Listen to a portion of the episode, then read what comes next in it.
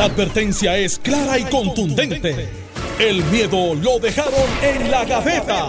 Le, le- le- le estás dando play al podcast de Sin, miedo, de Noti1630. Buenos días, Puerto Rico. Esto es Sin Miedo de Noti 630. Soy Alex Delgado y ya está con nosotros el exgobernador Alejandro García Padilla, que le damos los buenos días. Encantado de estar aquí contigo, Ale, con el país que nos escucha y con nuestro bateador designado el día de hoy. El eh, licenciado y vicepresidente de la Cámara, Pichito Rezamora, en sustitución de Carmelo Ríos. Bienvenido. Buenos días, Alex. Buenos días gobernador y buenos días, Puerto Rico. Bueno, en 12 días juramento, así que ya estamos en esa línea Ah, pues, pues ya casi, casi. Déjame ser proper porque si no, pues me. Casi, casi licenciado. Proper, proper con el Bueno, tiene tribunal. licencia de conducir, yo me refería. Y licencia de ingeniero. También, por eso. Está licenciado. Estoy licenciado. Bueno, hoy se acaba el mes. No, no tiros al aire. No tiro al No aire. tiro Por al aire, favor, por favor. El año pasado, para esta época, ya era como a mitad de marzo. Si bebe no guía. Por favor, si bebe no, No, guía. no, chacho. Gracias a Dios que se acabe. Y, y- y yo no, yo espero que este día no pase largo. No, no, no pasé nada. No, no pasa nada, no pase nada. Bueno, bien. pero también es día de el, el último día para entregar por lo menos el 50% de los endosos. Eh, se ha estado especulando durante los pasados días que si eh, distintos candidatos a la gobernación, si tienen los endosos, si no los tienen, si los han entregado, si no los han entregado. Eh, y dos de los que más llamaban la atención era Carmen Yulín Cruz, eh, preaspirante a la gobernación por el PPD, y Wanda Vázquez, preaspirante Ujú. por el Partido Nuevo Progresista. Eh, y yo dije el lunes, recuerdo, y creo que lo mencionamos aquí, yo decía, digo, no, no sé si, si va a pasar, probablemente me, me equivoque. Wanda Vázquez va a entregar más endosos que Pedro Pierluisi. Para cuestión de la proyección, este... eh, y, y pero por lo menos hasta ayer no había entrado ninguno. Tengo entendido que ya hoy en la mañana están comenzando a entregar los endosos de, de la Bueno, la gobernadora. información que yo tengo es, de hecho, la información que teníamos y que yo tengo desde hace una semana es que desde el jueves pasado tienen los endosos. Pues tienes que O sea, llamar a Carmelo. hace una semana y pico que tienen los endosos ready. Esa La es la Cámara le está tenía. comiendo los dulces de información La, al Senado. la pregunta era cuándo los iban a entregar. Todo el mundo sabía. Tienen quedan tres horas para cumplir con ¿verdad? el mandato de ley que es hasta la, a el mediodía 50%. hoy. El 50% Yo, hasta yo, hoy yo, mediodía. yo, y los están los están llevando. Aquí yo, está Jorge yo creo que va a entregar la total, más de la totalidad hoy. No Bueno, va a entregar la mitad, va a entregar más de la totalidad. Debería Son estar, 8 mil. debería estar entregando 8 mil y pico, porque son 8 mil algo, pero debe estar entregando Siempre los se 8 mil entrega plus. una cantidad adicional por, aquellos si de los acaso que te... repetido, dañado, este, si el, el- el notario pues, notarizó mal, siempre se entrega una cantidad extra, pero eso era de suponerse que Wanda los iba a entregar, o sea, eso no es problema. Y está Jorge Dávila, que es su codirector de campaña. Si- este, si estás en la gobernación y no y no logras conseguir los, los endosos, es un que pasa es problema que serio. si, si la proyección era entregarlos hoy con esta, me imagino, ¿verdad? con esta proyección de que aquí estamos, Vamos hoy a entregar viernes. 10 mil. Ah, mira, entregó más que Pedro Sí, Pierluisi. es tiene más fuerza, tiene más apoyo del pueblo. Hoy es viernes. Hoy es viernes. Se pierde el fin de semana la noticia. Es que, pero es que no tiene hasta otro día. Era, hoy cayó Exacto, viernes, pero los, entonces- si los No, pero tienen la desde el cosa jueves mediática, pasado, la cosa mediática. mediática los pudo haber entregado el Tú sabes miércoles, que yo- jueves. yo- tú sabes que yo, y desde DACO, eh, por lo- o por lo menos en DACO, practicaba una filosofía distinta. Yo decía, los viernes todo el mundo piensa lo mismo. Nadie publica nada los viernes porque se lo come. Entonces el sábado y las noticias de la tarde del viernes son tuyas. Porque todo el mundo decidió decidir, espera el domingo, que el lunes todo el mundo lee el periódico. Entonces el lunes, el domingo competías con 200 otras conferencias. Yo los, los viernes y los sábados publicaba un montón de cosas. Ponía a su mano a trabajar. Pues seguro, porque decía, si todo el mundo piensa igual. Vamos a hacerlo diferente. Entonces, yo Seguro, imagino claro. que va a comenzar la, la, la- Pero mira, estamos discutiendo el tema. Sí, sí, Claro. sí. Va, va, va a comenzar la, la peleita monga de, de, este entregó más que Pedro Pierluisi, ah, pero se echó dos o tres meses. Pedro Pierluisi consiguió en tres días y Nah, pero mira, eso es bobería. eso Eso, es bobería, es entregan los endosos. entregar los Carmen endosos. Yulín es la que no, por lo menos no ha dado indicios, pero y- de igual forma De- o sea, Dios, va a entregar hoy Bueno, Aníbal mínimo Acevedo- el 50%. Aníbal Acevedo Vila los consiguió la mitad. 4.400. 4.400. No, yo vi números anoche, no recuerdo nada. El Power creo que estaba tenía 3.000 algo o 2.000 algo. Iba atrás, no sé si, si los completará hoy. Porque si Nadal Power no los completa, entonces no hay candidatura, no hay primarias en el Partido Popular al comisionado Claro. residente. Porque Correcto. se retiraron los demás. Así que, Y se va Jennifer y, y Aníbal. y obviamente, ninguno de los otros aspirantes que habían anunciado candidatura a la gobernación por el PNP, ninguno de ellos ha entregado nada. Así La que doctora y el ni, la- cartero. ni el, cal- ni el joven de Santa ¿verdad? Isabel, que es cartero de profesión, y la doctora, ninguno ha entregado. Así que es de suponerse que si en tres horas no entregan, hasta ahí llegó su candidatura. Bueno, eh, ayer eh, hubo vistas en la legislatura con el designado secretario de Estado Elmer Román y pues lo, lo que trasciende es que parece no tener eh, un apoyo sólido eh, en la legislatura para ser confirmado como, como secretario de Estado. Eh, y una de las cosas que más llamó la atención en, la, en las vistas es eh, el misterio este del informe, de la- el informe que ordenó la, la- la gobernadora sobre el manejo de los suministros y el almacén de Ponce. Eh, ya eso va dos semanas, se cumple mañana aproximadamente. La gobernadora había dado un plazo de 48 horas. Eh, se emite el informe, pero se mantiene eh, en secreto, este, confidencial. Pedro Janel me parece que había eh, fue el que había indicado en algún momento que, eh, o no sé si fue Janel Reyes o, o el mismo Román, de que se iba a hacer público una vez la gobernadora lo, lo revisara, pero ya va una semana y media y ese, ese, ese informe no se ha dado eh, a, la, a la luz pública. El secretario de Estado, Elmer Román, ha indicado que eh, es, es algo más administrativo que criminal, sin embargo, tengo entendido que se refirió al Departamento De de Justicia. Entonces, como que hay una, Mira, yo, unas informaciones que parecen, no sé, contradecir a otras. yo lo adelantaba ayer. Este es el gobierno compartido del PNP. Eh, la Cámara está haciéndole a Wanda lo mismo que le hizo a Aníbal. Eh, eh, los, los integrantes de esa comisión no iban a por, como dicen en España, no iban a por ver cómo fue la reacción del Estado a la emergencia, porque ningún integrante de la comisión era de la región de la emergencia. Esa comisión o está eh, conformada para ir a por Román, a por Hermes Román, que es el secretario de Estado designado por la gobernadora. Eso es. Eso es.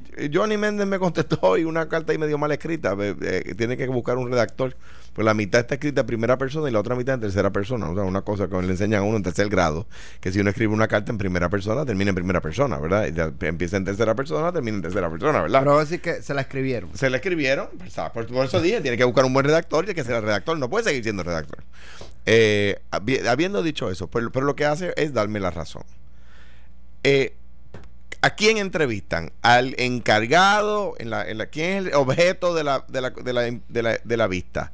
El, el secretario de la, del Departamento de Seguridad Pública. No, el secretario de Estado.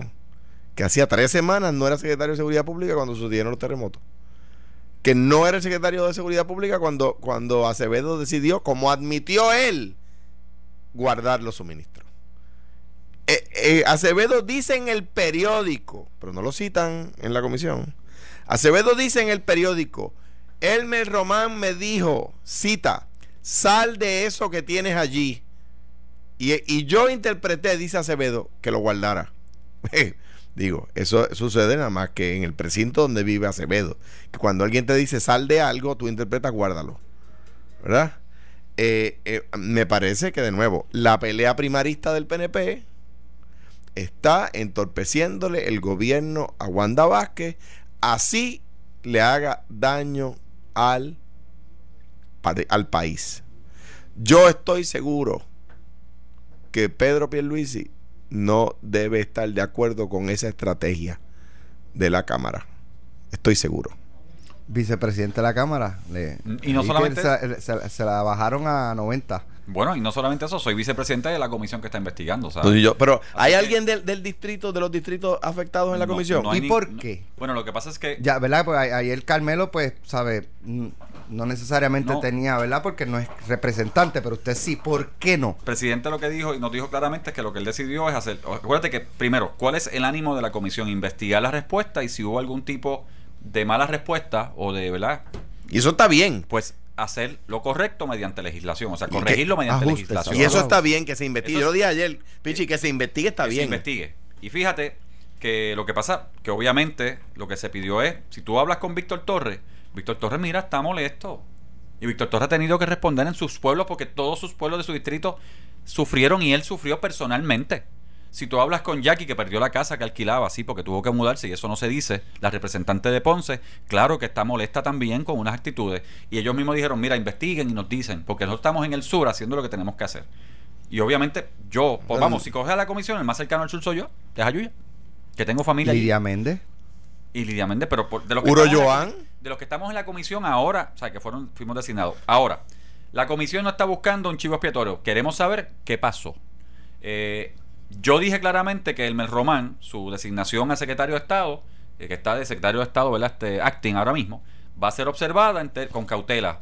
Pero su desempeño en el Departamento de Seguridad, pues va a ser observado, porque ahí es donde ha servido a Puerto Rico y su currículum vitae, ¿verdad? Lo que ha hecho en, vida.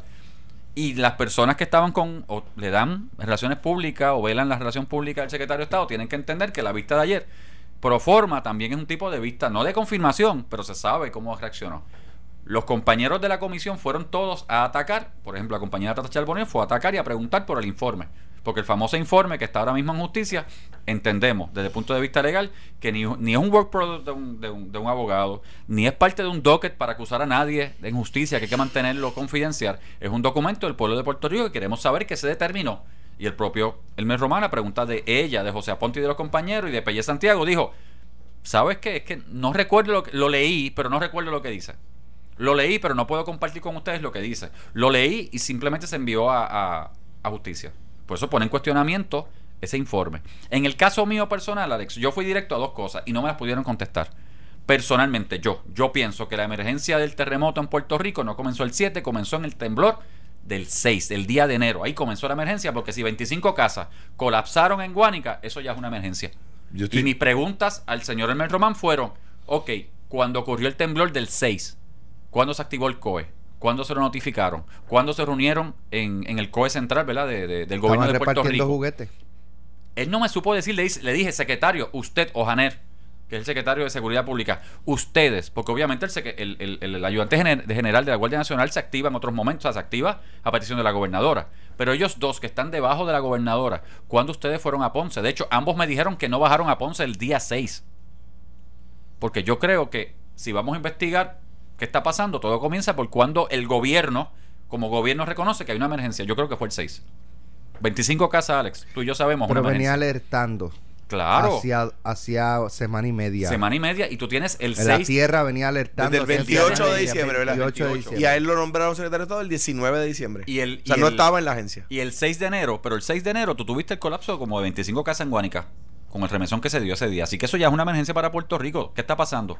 Luego le pregunté, ok, el 6 pasó esto y pedimos y pedí todo, mira, la, la- la entrada y salida del COE de Puerto Rico, los videos y todo para ver quién llegó o no llegó el video y cuándo se llegó, porque es muy fácil decir Carlos Acevedo tiene la culpa. Y no estoy defendiendo a Carlos Acevedo. Pero básicamente se lo dije, o sea, todo era Carlos Acevedo tiene la culpa, Carlos Acevedo me hizo una impresión, Carlos Acevedo no me dijo, Carlos Acevedo aquello. Pero la pregunta es cuándo se activó hecho, la emergencia en Puerto El Rico. informe se da sin una entrevista, yo creo, a, A Carlos Acevedo, él Carlos lo dijo. Acevedo. No, Claro. no, sea, ¿cómo tú vas a hacer un informe sin tener a, a las partes? Fernando Gil se entrevistó. Fernando Gil, este, no aunque sé. Fernando Aunque Gil Fer- no tuvo que ver con el almacén de Ponce. Exacto, Pero- porque es como ayer, la Boy estaba, el compañero ingeniero La Boy del DEC estaba, pero el DEC entra, o sea, el DEC, el Departamento de Desarrollo Económico, entra ya en la fase de recuperación.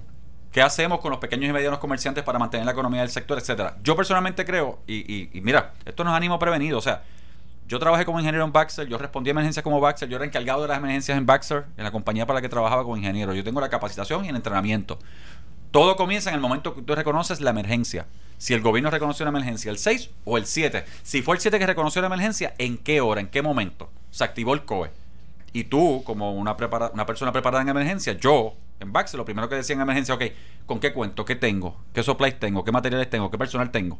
Para saber cómo voy a responder. Porque si tú tienes siete almacenes en todo Puerto Rico, yo, el que respondiera a la emergencia, cuando digo yo, la persona que fuera tenía que saber, ok, tengo tantos almacenes en Puerto Rico, dígame el detalle de lo que tengo ahí, independientemente de Carlos Acevedo. Pero sé que tengo siete almacenes. Y, y tú le decías al encargado del almacén, saca los suministros. Y cuando vas dos días después, el, el encargado del almacén no ha sacado los suministros. Y te había dicho que los había sacado. Entonces te van a votar a ti. Por, porque el encargado del almacén no siguió tu instrucción. Pues yo creo que sería injusto que Baxter hubiese, la hubiese emprendido en tu contra y te hubiese citado a deponer en contra tuya porque tú diste una instrucción y el encargado del almacén no la siguió. Yo creo que el encargado del almacén tenía que responderle, que era Acevedo y su segundo. Di- habiendo dicho eso, vamos a hablar en plata. Y los que nos están escuchando no son bobos. Si Wanda Vázquez no estuviera retando a Pierluisi en primaria, ¿le estarían haciendo este gancho? Pues claro No, que no. no, pero no es un rancho, Pues, eh, no eh, es un Pichi, rancho, la no, gente nos no, está oyendo. No es un rancho, de verdad. La gente no nos está oyendo. No, no, no. Pues, Porque todavía tengo que escuchar a Glorimar que va hoy, la secretaria de familia. Tengo Ay que Dios, escuchar a Gil, ay Dios. Tengo que escuchar a y eso Carlos. van allí a, ay, me- Tengo que mirar los informes. Por eso, pero su La punto es que no deberían. No, yo creo que hay que investigar. Pero lo que pero debe ir Glorimar Andújar. yo, por supuesto que sí, pero yo lo que creo es que está que- La intención. de claro, y se nota porque al fin y al cabo, ¿quién era el secretario de Seguridad Pública en el momento? Janer. ¿Quién estaba a cargo? ¿Quién dijo de ahí no se saca nada sin que yo lo autorice? Acevedo.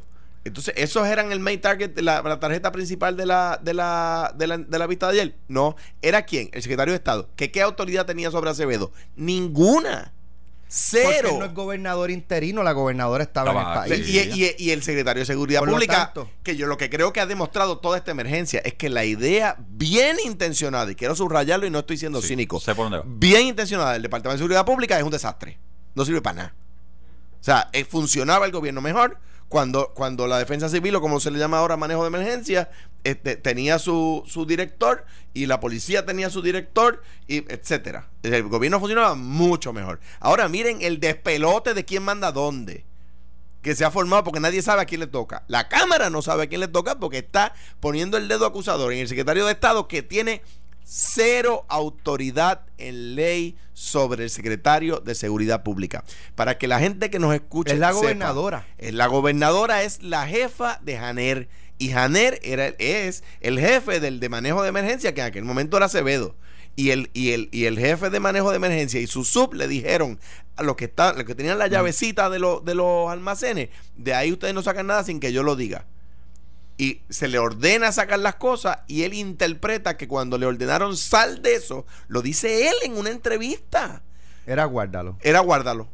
Entonces, ¿a quién vamos a meter preso? Ah, no, no a meter preso, sino a Yo no acusar. sé, pero- yo no sé, pero yo no sé no. porque yo lo si- cuando Dime. si, si me dicen eh, sal de eso, yo no lo interpretaría yo como que está que es guárdalo. Guárdalo, pues, porque claro que guardado no. está. Pues, guardado está. No, está- está- está Sal de eso, no es escóndelo. Exacto. es sal de eso. Y de hecho, o sea, yo creo que tú, y, y- y entiendo al gobernador, o sea, entiendo a Alejandro, pero a mis preguntas a Janer, porque le hice preguntas también directamente a Janer, básicamente lo que recibí de él es, déjame cómo te explico en coloquialmente, en idioma de nosotros coloquial, sería, ah, yo llegué a, yo no estaba aquí, yo llegué a Antil, yo no sé nada. Porque eso fue lo que yo recibí de allá para acá. Y a Janel le dije, o sea, le pregunté dos veces, ¿cuándo el 6 usted fue al COE? ¿Bajó a Ponce, sí o no? No recuerdo. Una cosa tan importante y no recuerdo. El 7, señor Janel, ¿cuándo usted bajó a Ponce? ¿Cuándo bajó al área sur? Porque si tú respondes a emergencia y está bajo tu sombrilla, yo hubiese esperado que no solamente Carlos Acevedo, que él fuera también a Ponce. Así que esto es un todo. O sea, nosotros vamos a ir como comisión también, estamos citados la semana que viene en algún momento, no sé qué día todavía, pero se está coordinando. Vamos a ir a una vista ya en el sur de Puerto Rico con los alcaldes de los pueblos más afectados para saber cómo respondieron. Porque yo tengo las mismas preocupaciones que tiene Alejandro el pueblo puertorriqueño. O sea, Fernando Gil, antes de irse dijo claramente, de mi almacén de Cabo Rojo, yo entregué catre. Estaban supliendo las cosas. De mi almacén de Cabo Rojo, los alcaldes hacían lo que tenían que hacer. Mire, secretario. Y no le tocaba a él. No me tocaba a mí. Mire, necesito, vaya al almacén, lleve el conduce, pida la requisición, se le entrega, porque todo tiene que ser por requisición. para tener Mayita estaba recibiendo cosas de, la- De- de Cabo Rojo. de Cabo Rojo. Cuando no- tenía catres allí al lado. Y mi única posición, Pichi, Mil y pico de catres que yo, se aceptó. yo creo anoche. que está bien que se haga la comisión. Yo creo que es un error no poner los, direct- los secretarios de los representantes de distrito. Y si el problema es que ellos no pueden salir de la zona porque están atendiendo a la gente y no pueden ir al Capitolio, pues, pues ustedes tienen autoridad para hacer la vista en Ponce. Y vamos, a, vamos Po- para allá. o sea, por- por- yo, yo creo que eso es razonable.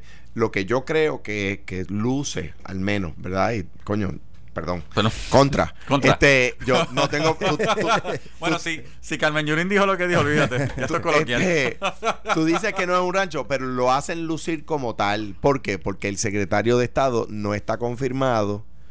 La gobernadora dice que aspira a la gobernación y se quieren, o sea, lo, lo que luce, ¿verdad? O lo que aparenta es que una persona que tiene cero autoridad sobre el chabao almacén, cero autoridad, es de repente el acusado. En cuanto al informe, lo único que quiero decir es que si es parte de una investigación, yo creo que la Cámara, ni la Cámara, ni el Senado, nadie tiene la, autoridad en esta etapa de decir, dénmelo acá para ver qué dice ahí, porque, porque sabemos, cómo- y el derecho reconoce que el interés acusador está en justicia y no en otro lugar. Exacto. Por lo tanto, la Asamblea Legislativa, yo creo que debe decir, Secretaría de Justicia tiene hasta tal fecha para dárnoslo y darle un periodo razonable para que la investigación concluya. No, no hacer algo que pudiera poner en- en perjuicio la investigación criminal que pueda hacer justicia si es que hay algún elemento criminal. No, y, y, y Alejandro, correctamente, y para el pueblo que nos está escuchando, o sea, ¿qué se le dijo ayer? Este, obviamente, que se le preguntó? Porque el único que ha tenido contacto con el informe es el secretario de Estado. Y lo que se dijo claramente, ok, si no es secreto de Estado, ¿verdad? Porque no es secreto de Estado que se pueda levantar. Si no pertenece, si no es un work product de un abogado, ¿verdad? Que se puede levantar confidencialidad en trabajo abogado-cliente. Y si no pertenece a un docket, porque no hay nadie acusado, se está buscando a nadie, el docket criminal, ¿verdad? De justicia, ¿verdad? De, de fiscalía, pues entonces debería ser público. Pero ninguna de esas tres se pudieron contestar. Bueno, pero el, el gobernador puede pedirle a sus asesores un informe y ese informe, y el aunque el asesor no sea abogado y ese informe ser confidencial, Ujú. ¿verdad? Pero, pero, ah, oh, y tiene privilegio ejecutivo, Sí, ¿verdad? privilegio ejecutivo. Pero, o sea, me parece a mí que, lo- digo, y el, el, el, el- el- quien redactara la respuesta a mí, al presidente, bendito él. La, la- la- el, la- el pobre diablo que pusieron a redactarse no sabe escribir. Este. Eh, Espérate, pero- De- de- bueno, el- le- el- ahorita en la pausa voy a leerlo el, para saber lo que es, porque no sé de qué estamos hablando. el presidente, el presidente de la Cámara trata de defender la intención de la comisión y viene la comisión y pone el dedo en, eh, acusador en Elmer Román cuando el secretario de Estado, lo quiero repetir, no tiene ninguna, el secretario de Estado, a menos que esté fungiendo como gobernador interino, no tiene ninguna autoridad en ley para llamar al secretario, no digo yo de seguridad pública, para el secretario de DACO, al secretario de Obras Públicas, al director de ninguna agencia y darle una orden. No, no, pero- no tiene autoridad. No hemos acusado a nadie, estamos recopilando información. Por eso, pero decirle, decirle al secretario de Estado, completa. ¿por qué no se habían sacado los suministros? El secretario muy bien podría decir, pregúntele al, al que tenía los suministros. Yo soy secretario de Estado, mire, este es otro edificio, la ley dice otra cosa, las funciones del secretario de Estado son otras, y se pudo haber puesto, puesto cínico e ilustrarlos allí y decirle, mire, la ley dice tal cosa y usted By, debería by the saberlo. way, antes de la ¿y, y Janel, ¿hay vista o no? ¿No estuvo ayer? Sí, pero de, de confirmación, como que se han quedado con... Bueno, por lo menos en la que nos compete a nosotros en la Cámara, que sería El- secretario el de Estado, no hemos Estado. recibido esta notificación. O sea, la notificación de los credenciales para que sea confirmado. ¿Y no tienen hasta cuándo? Bueno, Para- ambos son acting, se fue en receso, tienen hasta el 30 de Junio. básicamente el 30 de junio. Ok. Estás escuchando el podcast de Sin, miedo, de Noti1630. Estamos aquí de regreso en Notiuno 630. Eh, como les decíamos al principio del programa, ya se acaba el mes. Gracias a Dios. Se acabó el mes, este mes que ha durado 95 días. Yo creo que ha 95 durado nada más. 360 y pico de días, porque de verdad que ha sido largo. Bueno, eh, en otros temas, la eh, Junta de Supervisión Fiscal. Ay, carajo. Se me fue la nota. ¿Cuál de las dos? ¿La ley, la ley 80 que ya la trajeron o que dicen que tenemos que aprobar este el aumento Lo de la luz, lo de la luz. Sí, Lo de la luz. que tenemos que legislar. Sí. Esperar aquí un segundito lo que la tecnología Mira, no siempre es Mira, tu mejor aliado. Ya, ya la lo re- tengo. la Por lo regular no adelanta. Tú sabes que yo, yo me enojo con la gente que dice, y me pasa mucho, ve, que la gente que dice, pero no viste el texto. Y yo, pero ¿por qué no me llamaste? No, no vi el texto. No, no, no, no. A mí lo que me pasa a veces con mis hijos, este, que, que, que me llaman y me dicen, papi, ¿viste el mensaje de texto que te envié? No, pues velo. ¿Por qué no me lo Ah, dices? sí. Exacto. Yo, pero dime. Oh, no, oh, no, no, léelo, léelo. Oh, papi, me dejaste en rit, no me contestaste.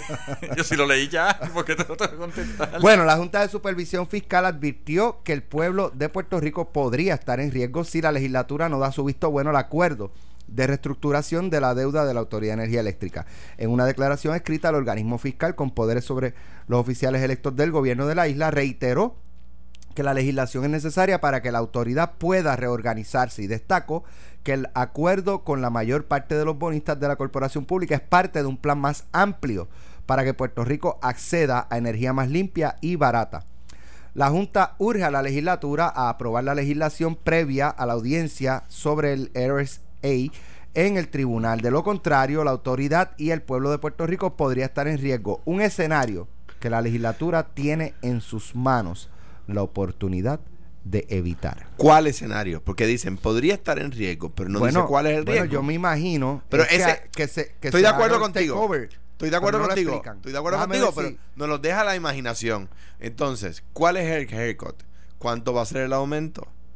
eh, el haircut es suficiente. Eh, o sea, porque nosotros logramos en, el, en mi gobierno, sin las herramientas de promesa, un haircut de 15%. Pues yo me imagino que ellos lo habrán logrado de más, ¿verdad? Porque sin título 3 logramos uno de 15, con título 3 pues debe ser uno de más por ciento, ¿verdad? Pues eh, todo ese tipo de cosas la Junta la tiene que decir, mire, legisladores, si ustedes no aprueban esto, va, a pasar, a, veces. Exacto. Claro. Ese es el escenario de antesco ese que dicen que estamos en riesgo que vamos, pero tienen que decirlo, ¿verdad? Verbalizarlo, usar palabras. Mira, básicamente, y esto surge de la reunión que tuvimos con la gobernadora eh, el pasado miércoles, se intentó decirle a la legislatura, como dice muy bien Alejandro, hay un escenario de que si no hacen esto y no aprueban las leyes, lo que viene va a ser peor de lo que estamos proponiendo, pero nunca se nos dijo claramente cuál es esa posibilidad. O sea que estamos, vamos básicamente estamos, este, ¿cómo? es? Estamos con el piloto que no tiene rumbo, básicamente porque no me estás dando brújula. sin brújula. Así que lo que dijimos en la legislatura es, y es el error de la Junta de Supervisión Fiscal, o sea, la, la Junta de Supervisión Fiscal entendió que este tipo de acuerdo de la autoridad, RCA, Dice, dice al final de la Dime. nota, si el RCA no, no prospera, en contraste, los bonistas tienen en corte un litigio para tomar la autoridad en sindicatura y operar esta se- según entienda adecuado. O sea, es el takeover. el- la autoridad es de los bonistas y hacen lo que les dé la gana con nosotros. Pues, y- ese, ese es el riesgo que ellos están Y vamos a estar diciendo claros, que Alex. puede- O sea, que, la- que la- que está en las manos de la legislatura en estos Pues, momentos. Pero fíjate que, vamos, de la impresión del miércoles era esta. Legislatura, si subes cuatro centavos, que era la propuesta de ellos, tú, eres- tú vas a ser culpable del aumento. Pero si no subes los cuatro centavos y apruebas las leyes, legislatura, tú vas a ser también culpable de lo que venga. Que eso fue lo que nos pusieron allí en la pared. Y fíjate que lo- la impresión la dio la gobernadora y el equipo completo de trabajo de la gobernadora, Omar Marrero, Bien. Jorge, Ahora. este, Energía Eléctrica, este, Perfecto. Pero obviamente, José Ortiz. la, eh, eh, José Ortiz, lo que tú estás no- leyendo es la misma línea. No se aprueba el RCA. La legislatura le pasa el rolo y lo liquida. ¿Cuál es la alternativa No, de la alternativa- legislatura para que los bonistas no se queden con la autoridad? No, la ¿Cuál es? Fíjate que quien está negociando es el gobierno, la Junta de Supervisión Fiscal, que a través de promesa ponen, eh, a través, y los poderes que tiene, ponen entonces en quiebra la autoridad y no pagan a, lo- a los suplidores, que son los bonistas. So, ellos tienen que continuar negociaciones donde tienen que incluir a la legislatura, que es lo que hemos dicho al principio. Si tú tienes que venir a la legislatura a cambiar leyes y a aprobar, incluye a la legislatura desde el día cero. No es como que ya negocié esto y tú vas a ser responsable una o la otra. No. El artículo te da una respuesta eh, clara. El artículo empieza diciendo, la Junta de Supervisión Fiscal, que tiene, dice el artículo, poder sobre los funcionarios electos de Puerto Rico, ¿verdad? Pues, una de dos. O no tiene tal poder, o si lo tiene, ti- no lo quieren ejercer. Porque si depende de que la legislatura actúe, si la legislatura no actúa, viene Armageddon. Ujú. Pues entonces la, la, la Junta lo que tendría que hacer es ejercer su poder, si es que lo tiene de verdad, ¿verdad? Como nos vendieron a nosotros, que ahora gobernaba la Junta, que la Junta era el nuevo gobierno, ¿verdad? Eso no nos dijeron. Pues la Junta está admitiendo que eso no es verdad, que si la legislatura no aprueba, y yo lo decía cuando yo era gobernador, no es verdad lo que están diciendo, y, y a, a los- particularmente a, la Buen prensa punto. le entraba por un Sí. oído y le salía por el otro, y yo le decía, "Eh, pero es que no es verdad, La- nosotros tenemos las opciones, tenemos que ejercer las opciones, si no, ¿qué pasa? Termina en la corte, y la juez decide, la juez podría decidir acreedores takeover. Pero lo decide la corte. No es, no es un, un Por eso, por eso ellos dicen que pone en riesgo. ah, hay que Pone en riesgo. Pero mira, tú sabes que pasar, Alex, puede pasar. esto, Puede, puede que no, puede que sí, pero es altamente probable. esto no se lo tenemos que, que preguntar. Hay dos personas que, que son abogadas, eh, como, como Pichi ahora está a punto de juramentar, y, como- y como lo soy yo, eh, que, pero que tienen más pe- expertise porque han estado en eso. Pedro Pierluisi, el abogado de la Junta, y la gobernadora, la abogada del gobierno, porque era secretaria de Justicia. Pues ellos son los que tienen que pararse frente al país y decirle, mire, si la legislatura no aprueba esto, va a pasar A, B, C. Y podría llegar a que la juez determine que los acreedores sean los que decidan cuál va a ser la tarifa, cuál va a ser esas cosas, ¿verdad? Por lo tanto, hay que preguntarle al abogado de la Junta y al abogado, y la abogada del gobierno, Pedro. Pierluisi y Wanda Vázquez. Alex, el problema de la Junta, y va- tenemos que ir al año pasado, la Junta fue a o sea, yo y mi lectura de promesa, Alejandro, me corriges, es que cualquier tipo de negociación en términos de bonos y obligaciones del gobierno de Puerto Rico futuras tienen que pasar por la legislatura de Puerto Rico. Lo dice promesa. Tiene que ser refrendado. Tanto así que para negociar los bonos COFINA, ¿qué hicieron? Fueron a la legislatura a pedir el aval de la legislatura. Pero luego que se negoció COFINA y que la legislatura votó a favor del acuerdo de COFINA, la Junta de Control Fiscal, Yaresco, Carrión y otros, empezaron con la teoría de que para negociar el RCA de energía eléctrica y para negociar eh, los bonos, ¿verdad? Este, los bonos de obligación general del gobierno de Puerto Rico futuro, no tenían que ir a la legislatura. Así que ellos siguieron con su, ¿verdad? con su entendido, fueron a la, al jui- a la corte, fueron ante la jueza Taylor Swain, hicieron todo lo que tenían que hacer y la jueza en un momento dado les dijo, ¿sabes qué?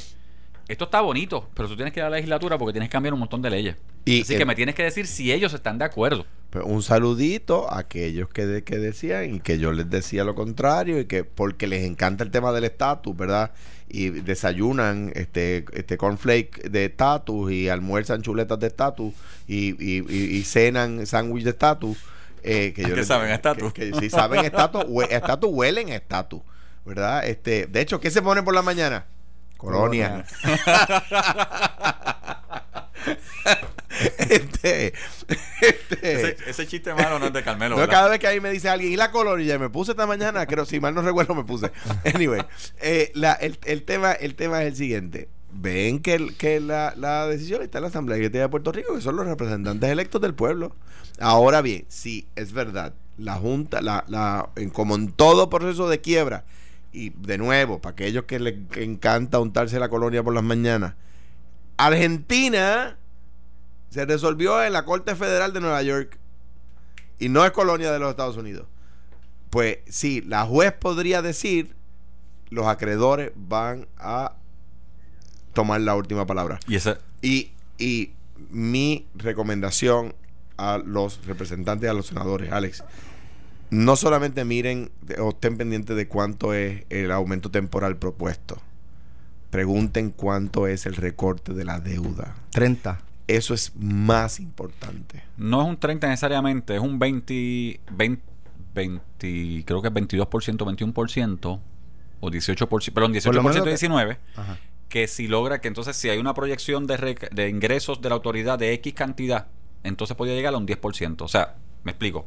De entrada recortamos un 18%, pero, Pero, si, si, tú- los recaudos bajan, pero el si recorte lo- baja. Si los recaudos bajan, el recorte baja. Si los recaudos suben, te doy hasta un 10% más en recorte porque yo sé que técnicamente tú tienes más dinero para pagarme por recaudo. Vamos. Para mí, la pre- la- eh, de nuevo, la inmediatez. Mi- nos metimos en este lío porque por muchos años Puerto Rico estaba buscando cómo satisfacer, cómo, cómo darnos placer inmediatamente, ¿verdad? Y nos metimos en el lío. En eh, no solamente en energía. En todo. En todo. En todo. La inmediatez. El, eh, ¿cuánto es? se propone un momento de luz para pagar la deuda de unos cuantos años, ¿verdad? Eso va a durar unos años. Eh, esa es la inmediatez. Miren y analicen, ¿verdad? De cuánto, si es sostenible el recorte.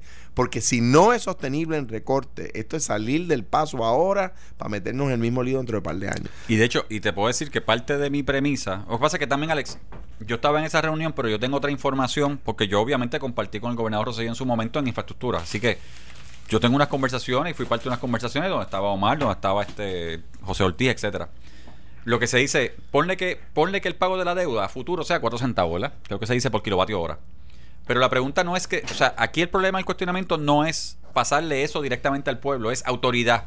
Dime qué ahorros tú puedes hacer en tus gastos operacionales que puedan absorber esos 4 Y, centavos. se- y hay algo que se puede hacer, pero no, no tampoco, y, y por la experiencia te, te co- contesto eso, eh, Pichi. El, el- la nómina de la autoridad es como el 9% del presupuesto de la Sí. autoridad. O sea que, ah, no, que hay muchos empleados de la autoridad. Mire, con eso no se agila muchísimo, ¿sabes? Es el combustible, Es menos del 10% o alrededor del 10%. Lo principal es el combustible. O sea que, que, que es complicado. Pero Alex, sé que tenemos una entrevista importante, pero quiero dar una exclusiva. Ha habido reclamos de los gremios y grupos del sector privado para que se extienda más allá del 31 de enero la, la exención del IVA a alimentos preparados. Y la gobernadora, según me, me dicen aquí, va a hacer un anuncio muy importante a las 10 y 30 de esta mañana. Lo que estábamos hablando casi ahora. Exactamente. De que vamos a. y más en año electoral. Estamos en campaña. Este. Eso fue cuando, cuando, como cuando Aníbal dio este el ama gratis.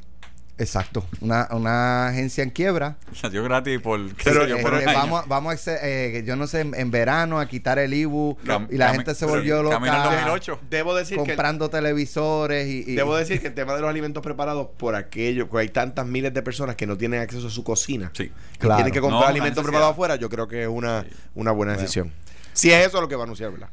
Con nosotros un gran amigo, un hermano y una Estrella. estrella, una gloria del deporte, Carlos Baerga. Carlos, buenos, buenos días, Saludos, bienvenido. mi gente, contento de estar aquí en esta mañana con ustedes, escuchándolo, de verdad que interesante lo que está hablando. Dentro de saber. más o menos 27 horas, 28 horas, Playball. Comienza la Serie del Caribe en Puerto Rico, aquí en el estadio Irán Bison. Va a estar jugando México, Colombia, Venezuela, República Dominicana eh, y Puerto Rico. Eh, México, Venezuela y Panamá, Puerto Rico. y Panamá. Y Panamá. Y Panamá va a Y estar Dominicana. aquí. Y va a ser, ¿sabe qué? Transmitido por la, ¿sabe qué?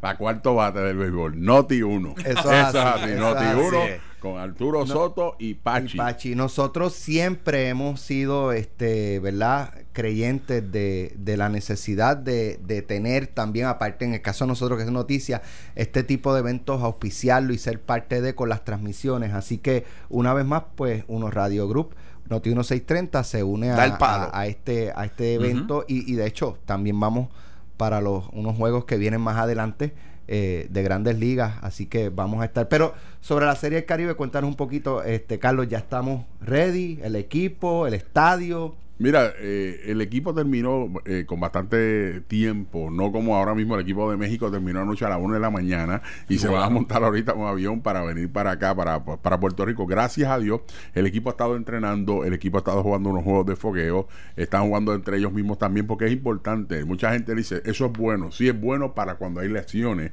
y para uno descansar un poco, pero es importante jugar porque eh, en el juego es que ahí es que tú pules todas tus herramientas y es importante. Pero lo más importante es que queremos que el fanático llegue al estadio. Eh, eh, lo que le van a estar dedicando esta, esta serie de Caribe al Dream Team eh, del 95, que yo tuve la oportunidad de, haber jugado en este equipo. Es una pregunta difícil para ti porque tú fuiste parte del equipo, pero yo creo que puesto en el papel, ¿verdad? Eh, eh, no ha habido en la historia del béisbol de cualquier país un mejor equipo que ese. Eh, O sea, un- así. Una, una, una de las, digamos, de- el- el- no hubo un juego de estrellas del americano de la nacional que tuviera un mejor equipo que ese. No, ok. Pues mira, Ah. eh, eh, es cierto, y cuando yo me pongo a pensar, veo el line cuando tú dices un Roberto Alomar en su apogeo, que acaba- acababa de ganar una serie mundial con el equipo de Toronto, eh, tú tienes a un Carlos Delgado, tienes a un Edgar Martínez, campeón bate, Iván Sierra. Rodríguez había quedado jugador más Iván. valioso, eh, al Indio Sierra ese año le quitaron jugador más valioso también, que era Robin Young, Se a lo robaron. Tres años consecutivos jugadores más valiosos, ¿entiendes? Porque fue Iván Rodríguez, Juan González, iba a ser Rubén Sierra. Estabas tú, estaba Candy. estaba eh, no, estaba Eh, Ricky Bones, estaba Ricky, Carmelo Martínez. Carmelo, Carmelo. Carmelo, Carmelo Martínez Carmelo. y Rey Sánchez, que era el campo corto. De verdad que va a ser algo espectacular. Le agradecemos a la organización que nos están dedicando esto. El, el, el- opening va a ser un opening espectacular. No se lo pueden perder en el día de mañana. Va a ser algo eh, precioso. Mañana baile. se empieza, la- hay un juego a las 2 y 30 de la tarde y otro a las 8 de la noche. y otro a las 8 de la noche. Eso es así. Ese evento va a ser en el de las 2 y media o en el de las 8. En el de las 8. Por la En- noche. En, el de las 8 por la noche. Antes del partido se va a estar tirando la primera bola. Todos los, los del Dream Team van a estar allí. Importante, son tres juegos que es- eh, eh, la gente tiene que saber. De sábado a miércoles se van a jugar tres partidos. El primero 10 de la mañana, segundo 2 y Dos y media, media. y el tercero a las 8 de la noche. Puerto Rico en 5 de los 6 va a jugar por la noche. Solamente el domingo, porque es el Super Bowl, va a jugar a las 3 de la tarde contra México. Puerto Rico. ¿Es eh, la República Dominicana el rival más fuerte nuevamente o, o en los otros equipos ves eh, eh, alguna, no sé, eh, eh, característica que, que diga, mira, ¿sabes qué? Este, Hay este que velar a fulano. Sí, viene, viene bien. Todos bien- los equipos son buenos. Esto aquí no hay enemigo pequeño. Mira quién ganó el año pasado, que va a ser el primer contrincante de nosotros. Panamá, faltando mes y medio, coge la Serie del Caribe porque sabe que no se pudo hacer en Venezuela por todo lo que está La ocurriendo. crisis, sí. Eh, Panamá lo coge y buscaron un veintitud de peloteros que estaban allí que podían jugar y ganaron la Serie del Caribe. Sorprendieron a todo el mundo. Por esto es que tú, enemigo pequeño, no te confíes porque ahí Y en el béisbol es hasta el último eso es así. Pues, ¿sabes qué? Dominicana trae a un dirigente puertorriqueño, Lino Rivera, uno de los dirigentes, después de Marco Olivera, el más campeonato que ha ganado ha sido Lino. Seis campeonatos, dos en Puerto Rico y los otros en diferentes países. De verdad que Dominicana es un equipo que no podemos descuidarnos de ellos, aunque siempre Dominicana en Puerto Rico. Bueno, ya, se, ya ese día está vendido. Pues tú sabes que aquí Dominicano. el, el jueves es la semifinal la primera a las 2 y 30, 2 y 30. a las 8 es la segunda semifinal y el juego final el viernes, el viernes a las, 8, de la noche. Yo tengo que admitir que yo obviamente voy a Puerto Rico contra cualquiera. Claro. Ahora, cuando Dominicana no está jugando contra Puerto Rico, voy a Dominicana. Eh, de, es, es, que son es que somos somos hermanos, estamos aquí hermanos. aquí hay muchos dominicanos y de verdad que hay que hay que hay que apoyarlos a ellos también en todo esto queremos que la gente llegue al parque las taquillas están en Ticket Pop en Walmart y desde hoy a las 10 de la mañana ya mismo se La empieza a vender la boleta Cuatro minutos. del, del el- estadio el, Irán Bison. el año que, que de aquella serie mundial de, de béisbol que fuimos a la final contra Dominicana, yo creo. Eh, Serie Caribe. Serie del Caribe. Ajá. Danilo Medina, el presidente dominicano y yo intercambiamos uniformes. Qué Wow. bien, qué bien. Wow, Mira, wow. tenemos que irnos, Carlos, pero tengo una pregunta. Tú has jugado en muchos parques en, en Puerto Rico. Ajá. ¿Alguna vez tuviste en alguno a Carmelo jugando? Carmelo Ríos. Carmelo Porque Ríos, él, tú dices, ah, en ese parque yo jugué, en ese parque yo jugué. El ¿Es salón de no la fama de él no sabe No, no, chacho, en, en- en- allí jugué yo, este... Tú mencionas un pueblo, Alicia, yo estuve allí. Exacto. Estuve allí. ¿Tuviste a Carmelo alguna, Él es vez mi jugando? amigo, lo quiero mucho, Ah. pero nunca lo he visto jugar. Él dice que fue pelotero, él nunca lo he visto jugar. Y él dice que se ve bien en uniforme y todo eso. Pero oye, enséñame una foto porque nunca me enseñó una foto tampoco.